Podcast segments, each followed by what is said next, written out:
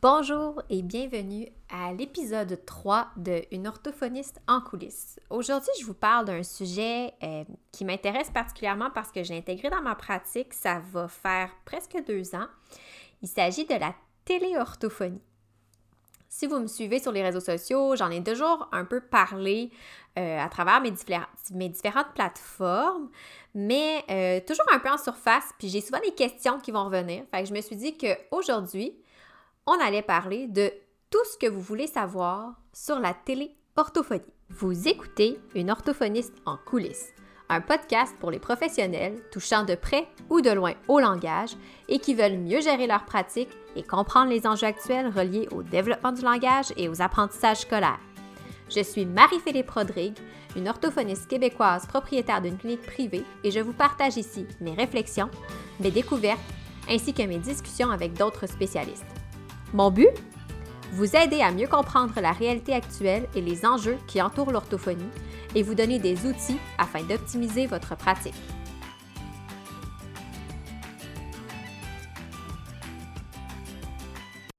Donc, la téléorthophonie, c'est un sujet qui, euh, ben, qui m'intéresse depuis vraiment longtemps euh, parce que j'ai cherché différents moyens par le passé de mettre de l'avant euh, un service qui serait plus accessible sans nécessairement que ça compromette mon accessibilité et ma flexibilité. Euh, quand, je regarde là, en arrière, quand j'ai commencé mes services euh, en orthophonie, là, mon, ma clinique, dans le fond, ce que je faisais, c'était que je m'étais dit, je vais offrir des services à domicile. pas juste à domicile, mais en clinique et à domicile. Comme ça, je vais pouvoir m'assurer que je peux servir, desservir le plus grand nombre possible. Ça n'a pas été long que je me suis rendu compte que, ben, c'est pas l'idéal. C'est pas que c'est pas une bonne pratique, la pratique à domicile, mais pour ce que moi je voulais faire, qui était d'aider le plus grand nombre de jeunes possible, ça ne convenait pas au modèle de service. Euh, c'était un modèle de service en fait qui ne me convenait pas pour ma mission, pour ma vision, ce que j'avais là en tête. Et c'est là que la téléorthophonie s'est imposée à moi. Euh, c'est pas quelque chose qui est très courant au Québec. Je crois qu'en France non plus, pour avoir eu différentes questions des orthophonistes françaises. Euh, aux États-Unis, par contre, c'est de plus en plus euh, utilisé. C'est les, professionnels ils l'utilisent même dans les établissements publics. Donc, il y a des recherches qui ont été faites sur le sujet. Bref, ce que je vous présente aujourd'hui, c'est pas nécessairement euh, tiré là, de, de, de, seulement de mon expérience. Il y a quand même une analyse qui a été faite derrière ça. Puis si je me suis lancée dans la téléorthophonie, je suis pas allée tête baissée. J'ai réfléchi, je me suis informée, j'ai fait des lectures pour m'assurer que je le faisais premièrement correctement et deuxièmement que j'étais en règle dans ma façon de le faire. Donc c'est un peu ce que je veux euh, ce que je veux mettre de l'avant aujourd'hui avec vous parce que euh, on se le cachera pas, comme je vous ai dit, au Québec, en France, c'est pas quelque chose qui est très, encore très connu, qui est pas encore, euh, euh, c'est pas nécessairement le mode d'intervention privilégié, puis c'est correct. Euh, donc, il n'y a pas beaucoup d'informations disponibles, premièrement en français sur le sujet. il n'y a pas beaucoup de matériel disponible. Il faut trouver souvent des plateformes, des activités en ligne qui ne sont pas nécessairement adaptées spécifiquement à l'orthophonie, mais qui peuvent très bien, qui peuvent très bien s'adapter. Et c'est euh, ça. Donc, ça demandait beaucoup de recherche et tout. C'est d'ailleurs un peu pour ça que euh, dans mes services de mentorat, j'ai décidé de mettre de l'avant euh, le service de, de, de, mentorat en téléorthophonie pour pouvoir outiller les spécialistes, les professionnels qui veulent intégrer la télépratique à leur pratique, à leur modèle de service, puis voir comment ils peuvent, eux, adapter ça à leur réalité, à leurs besoins, mais aussi à leur objectif, à leur mission. Premièrement, la question, je pense que je me fais poser le plus souvent, surtout, je dirais, par mes clients, par certains orthophonistes aussi, puis certains professionnels qui se questionnent, c'est à savoir, est-ce que l'intervention à distance, donc en téléorthophonie, en télépratique, c'est aussi efficace qu'une intervention en personne? On se le cachera pas, là, il y a à peu près rien comme un contact humain réel. C'est sûr que la téléorthophonie, avec la technologie d'aujourd'hui, bien honnêtement, euh, ça a été démontré que l'efficacité est aussi bonne. Euh, par contre, ça reste que ben, il y a un ordinateur entre l'intervenant et le client, puis ben, il y a des adaptations quand même qui doivent être faites pour s'assurer que cette efficacité-là soit aussi bonne à distance qu'en personne. Fait c'est sûr que moi, quand un client me le demande, je réponds en toute honnêteté, c'est-à-dire que il n'y a rien qui remplace un contact humain. On va se le dire, même la meilleure des technologies. Par contre, ça ne veut pas dire que c'est pas efficace la, téléorthophonie. Comme je l'ai dit, ça a été démontré par plusieurs études euh, auprès de différentes clientèles, notamment des TSA, euh, des jeunes d'âge scolaire, euh, même des jeunes d'âge préscolaire avec différentes modalités d'intervention. plusieurs études ont démontré que la téléorthophonie pouvait être aussi efficace qu'une intervention en personne. C'est sûr, comme je vous dis, que ça demande d'avoir des adaptations. Ça demande d'être bien installé. Ça demande aussi de savoir un petit peu, euh, de guider en fait le client un peu plus parce que euh, il est un peu plus laissé à lui-même, si je peux dire, parce qu'il est dans son environnement euh, versus dans le nôtre. Donc, ça demande différents, différentes, différentes, différents changements, différentes considérations. Mais si on met tout ça en place correctement, il n'y aura pas de différence majeure. Personnellement, là, je vous parle des recherches, mais si je vous parle pour mon expérience personnelle, je vous dirais que dans mon cas, euh, mes jeunes que je suis à distance versus mes jeunes que je suis en clinique, je vois pas non plus de différence. J'ai pas l'impression que mes suivis à distance sont moins efficaces ou que euh, j'atteins moins mes objectifs ou que j'ai moins de contrôle sur ma thérapie en étant à distance qu'en étant en personne. Euh, c'est sûr que oui, des fois, ça peut arriver. Je pense à un exemple l'autre fois. J'ai un jeune qui était un peu fâché parce que c'est un, de, haut niveau. Puis, euh, il était un peu fâché parce que j'avais dérogé un peu de notre plan. Donc, il y avait une certaine rigidité. Et il a décidé, lui, qu'il s'enlevait de l'écran. Donc, je le voyais plus. Fait c'est sûr que je pouvais pas le ramener. Par contre, euh, les jeunes connaissent les règles. Donc, c'est quand même clair, mes, mes jeunes sont plus vieux, c'est sûr. Euh, il a compris que, ben, on peut pas faire ça, c'est pas poli et tout. Euh, des fois, le parent est à côté, donc le parent peut se permettre de faire cette discipline-là que je n'ai pas à faire. Puis des fois, ben, on, en discute, puis il n'y a pas de problème. Donc, comme je vous dis, c'est super efficace. Euh, personnellement, moi, j'ai pas vu, j'ai pas eu l'impression que mes jeunes à distance sont pénalisés par rapport à mes jeunes en clinique.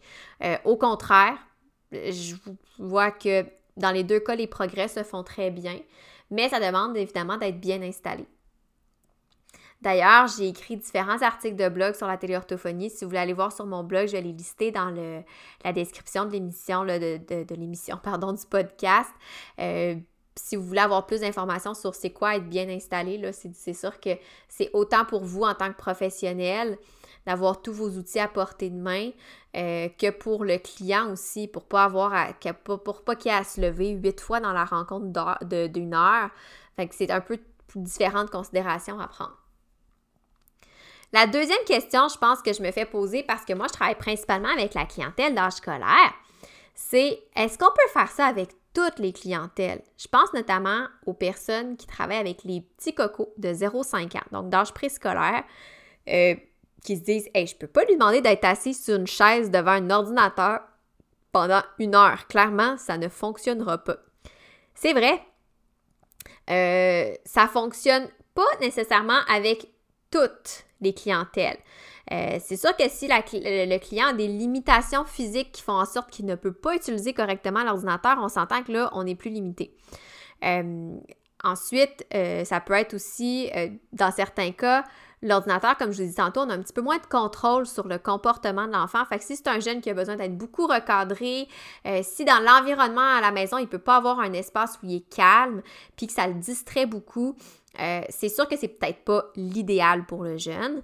Euh, mais je vous dirais que pour la majorité des clientèles, même avec les 0-5 ans, c'est possible. Il suffit simplement de l'adapter à votre, clientèle, à vos objectifs d'intervention, au milieu, en fait, en arrière, de l'autre côté de l'écran, en fait, dans l'environnement du jeune. Euh, c'est sûr que ça va de soi que si on pense à la téléorthophonie classique où on intervient pendant une heure assis devant notre ordinateur avec notre client qui est assis devant l'ordinateur lui aussi, bien là, on vient se limiter un petit peu plus. Euh, c'est sûr que dans ce cas-ci, on aurait la clientèle d'âge scolaire, que ça va super bien. La clientèle en bégaiement, fluidité chez les plus vieux, ça va super bien à distance. Euh, la clientèle TOM aussi, donc en déglutition atypique, euh, dans certains cas, moi, l'évaluation ne se fait pas encore à distance, mais l'intervention se fait très bien à distance.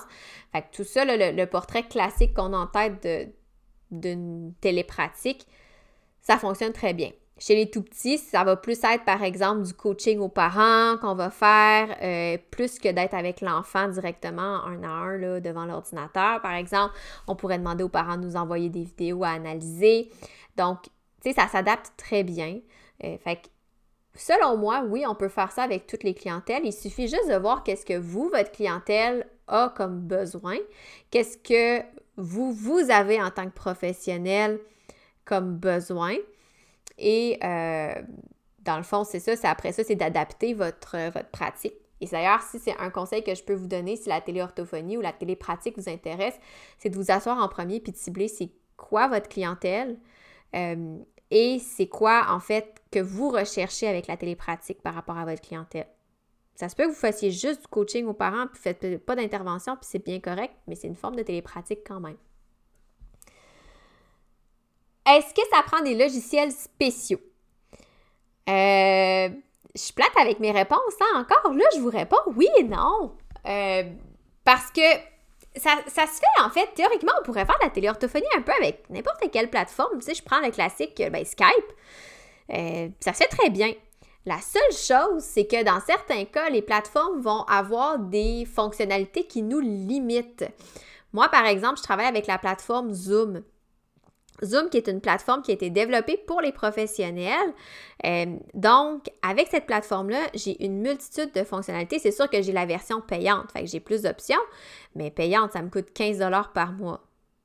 Considérant que j'ai à peu près 50% de mes clients qui sont à distance, ben mon 15 il est assez vite rentabilisé.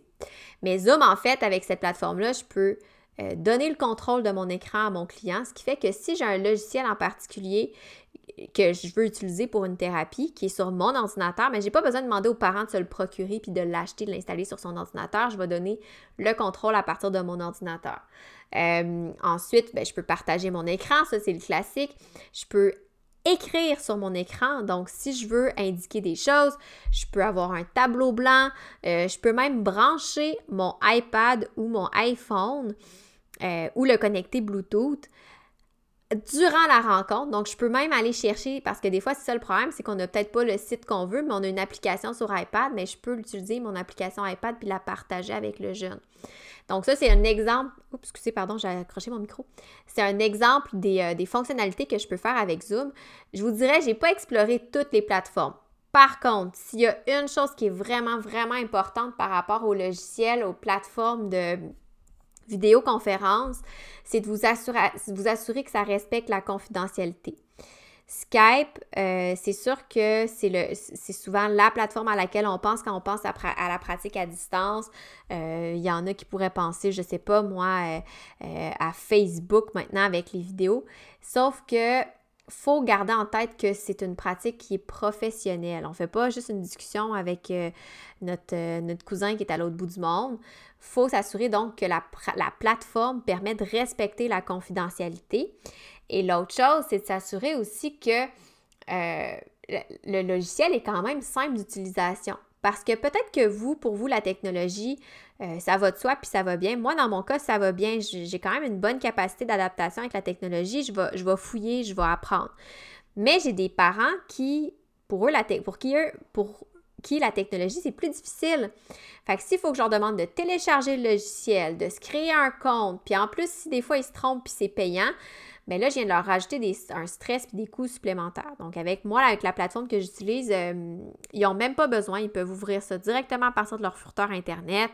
Fait que, bref, c'est quelque chose qui, est à considérer. Fait que, je vous dis pas que Zoom, c'est comme la plateforme à utiliser. C'est juste que pour avoir fait quelques recherches, moi, c'est celle-là qui me convenait le mieux du fait de ses fonctionnalités, euh, du tarif et de la simplicité d'utilisation, puis que ça respectait quand même la confidentialité.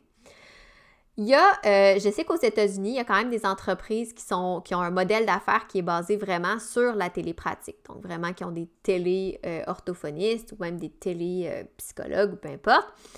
Et ces entreprises-là, eux, vont avoir, par exemple, monté leur propre logiciel de, vidéoconférence, d'intervention euh, en ligne. Fait que ça, ben, c'est effectivement, si vous voulez, mais c'est un, beau défi, mais c'est sûr que ça serait super de pouvoir l'adapter à 100% selon, euh, selon nos besoins là, en tant que professionnel. Donc, les logiciels, bon, là, je vous parlais de la, plateforme pour euh, faire l'intervention. Après ça, pour ce qui est du, des logiciels de, de matériel ou quoi que ce soit, je vous dirais que moi, personnellement, je n'ai aucun logiciel euh, qui est conçu spécifiquement pour l'orthophonie ou le langage dans ma trousse d'intervention à distance. Euh, donc, je, prends des, des, des items qui sont euh, plus généraux. Mais en fait, moi, ça fait c'est comme ça que je le fais. Là, même quand je travaille en clinique, c'est très, très rare que j'utilise du matériel qui est spécifique à l'orthophonie. Euh, pas que je compte ça, pas du tout. J'en ai, j'en ai à la clinique, mais des fois, j'aime ça avoir quelque chose qui va se rapprocher un petit peu plus du quotidien du jeune ou euh, des jeux que le parent pourrait retrouver facilement s'il veut répéter là, certaines stratégies et tout ça m'amène à la prochaine question qu'on me demande souvent, c'est de dire, ben tu sais, j'ai déjà investi beaucoup de sous pour euh, mon matériel clinique, pour mes tests. Est-ce que là, il faut que je réinvestisse pour du matériel en particulier euh, pour ma pratique? Euh, si je prends les considérations techniques, ben c'est sûr que ça vous prend un ordinateur, on va se le dire. Ça prend un bon Internet pour pas que ça, pas que ça bug pendant que vous faites euh, vos rencontres. Et croyez-moi, je parle par expérience personnelle, il n'y a rien de plus tannant quand les rencontres bug. Euh, pas parce que c'est le problème de l'autre, mais donc quand c'est notre problème, j'avais un, Internet qui était un petit peu qui n'était pas suffisamment puissant. Donc, c'est sûr que oui, il y a certains coûts. Vous n'avez pas besoin, par contre, de vous acheter un micro top qualité puis une webcam top qualité. Moi, je fonctionne avec le micro interne de mon ordinateur, la caméra intégrée de mon ordinateur. Euh, dans certains cas, j'ai mes écouteurs avec euh, micro-casque, les écouteurs qui viennent avec le téléphone intelligent et ça fait en masse le travail. Euh, fait qu'il n'y a pas besoin de quoi que ce soit de plus. Puis c'est la même chose que j'explique aux parents. Ils n'ont pas besoin d'aller s'acheter tout le kit euh, avec la webcam, les écouteurs euh, qui, sont qui, annulent le bruit et tout. Là. Non, non. Pour ce qui est du matériel d'intervention, ben, comme je l'ai dit plus tôt, ben, moi personnellement, ben, je me suis abonnée à quelques sites intéressants, mais qui ne sont pas forcément des, des sites qui sont exclusifs à l'orthophonie. Euh, je prends par exemple, je suis abonnée au site qui s'appelle Génie Publication. Génie Publication, c'est quoi? C'est un site où il y a du matériel scolaire. Donc, selon les années là, de du primaire euh, au secondaire, début du secondaire, classé par matière. Donc, je peux aller chercher des exercices là-dessus, donc qui sont PDF. Euh, j'aime beaucoup, moi, pour ma part, faire de la recherche, essayer de trouver des jeux équivalents à mes jeux que j'utilise en clinique, mais sur l'ordinateur. Euh, dernièrement, j'avais travaillé beaucoup avec le jeu Rush Hour. Je ne sais pas si vous connaissez, c'est le jeu des, voitures qu'on doit glisser pour libérer. Euh, c'est un peu un, casse-tête, si on veut. C'est des voitures qu'on doit glisser pour libérer une voiture qui doit sortir du jeu. Euh, ben, j'étais allée chercher la version en ligne, puis trois quarts du temps, ces jeux-là sont gratuits. Donc, c'est suffisant pour rendre l'intervention intéressante, dépendamment de ce qu'on veut faire. Sinon, ben, dans certains cas, il faut, oui, peut-être acheter des logiciels si vous n'avez pas, par exemple, la suite Office sur votre ordinateur, euh, ben, vous la procurez, c'est quand même pertinent pour la mise en page, pour que le jeune, tu sais, moi, j'ai acheté WordQ euh, sur mon ordinateur parce que j'ai plusieurs de mes clients qui l'utilisent. Donc, quand on fait des activités, je veux m'assurer qu'ils puissent avoir accès à leur outil pour qu'ils intègrent leur stratégie avec l'outil qu'ils utilisent déjà en classe. Fait que oui, il y a certains éléments, mais c'est vraiment du cas par cas. Ça dépend tout le temps, en fait, de votre clientèle puis de vos, de vos besoins, de ce que vous recherchez tout simplement comme objectif d'intervention. Comme je vous disais tantôt, si vous travaillez avec le 0,5 ans puis vous utilisez principalement la, télépratique pour faire du counseling aux parents, euh, peut-être que vous n'aurez pas besoin de tous les logiciels dont je vous ai parlé, puis parce que vous allez principalement faire euh, des retours, faire du coaching. Euh, il n'y aura pas nécessairement des activités, si je peux dire ça comme ça, peut-être. Euh, donc, tu sais, vous n'avez pas besoin d'acheter un iPad pour avoir plus d'applications puis brancher ça sur votre ordinateur. C'est ça, c'est tout ça. Là. Fait que c'est vraiment du cas par cas. Fait il n'y a pas grand-chose à acheter. Puis je vous dirais que moi, souvent, je vais, la première chose que je vais faire, c'est qu'avant d'acheter, je vais faire une recherche sur Internet, voir est-ce que je peux trouver un équivalent qui me convient, qu'à la limite, je peux adapter selon mes besoins pour la, pratique à distance. je vous dirais que c'est les principales questions qu'on me pose pour la téléorthophonie. Euh, personnellement, c'est sûr que je ne vous cacherai pas que d'intégrer une télépratique à votre pratique actuelle, si vous avez déjà un modèle de service qui est établi, le, modèle classique qui est l'intervention en clinique par exemple, ou même à domicile, ça peut demander de l'adaptation. Fait que je vous cacherai pas que ça va demander de l'ouvrage. Ça veut pas dire que ça va être super simple et super facile du premier coup. Par contre, une fois vos adaptations faites, ça, je peux vous dire que ça va vous simplifier beaucoup les choses. Moi, personnellement, euh, tout le temps que j'ai mis pour développer ma pratique à distance, euh, ça m'est rendu fois mille. Euh, simplement là, parce que c'est une paix d'esprit que j'ai de plus. Je peux venir en aide à des gens de différents endroits, puis de savoir que j'ai cette paix d'esprit-là pour moi-même, mais que mes clients aussi ont cette paix d'esprit-là pour eux-mêmes, de savoir que, ben, ils arrivent le soir, ils n'ont pas besoin de se déplacer ou des choses comme ça. C'est vraiment, personnellement, je trouve que ça vaut l'investissement en temps et en argent dans la mesure où il y a quand même, oui, des petits éléments qu'il faut se procurer. On ne se le cachera pas, là, c'est sûr. On ne peut pas partir de rien. Euh, si c'est quelque chose qui vous intéresse, vous, la télépratique, mais vous ne voyez pas comment vous pourriez l'intégrer à votre pratique selon votre clientèle, selon votre façon de travailler, selon vos besoins, selon même votre conception de la téléorthophonie, peut-être que vous jugez que ce n'est pas pour vous pour différentes raisons. Mais moi, je vous invite à m'écrire parce que on va pouvoir en discuter tout simplement. Puis Peut-être que vous n'êtes pas prêt à faire la télépratique, puis c'est bien correct. Puis peut-être que c'est un modèle d'affaires qui ne vous intéresse pas, un modèle de service, pardon, qui ne vous intéresse pas du tout, parce que vous vous dites, non, moi, c'est le contact humain sur lequel je mise, et c'est parfait comme ça aussi. Puis à l'inverse, peut-être que vous dites, hé, moi, j'aimerais ça faire une pratique basée entièrement sur le modèle de la téléorthophonie.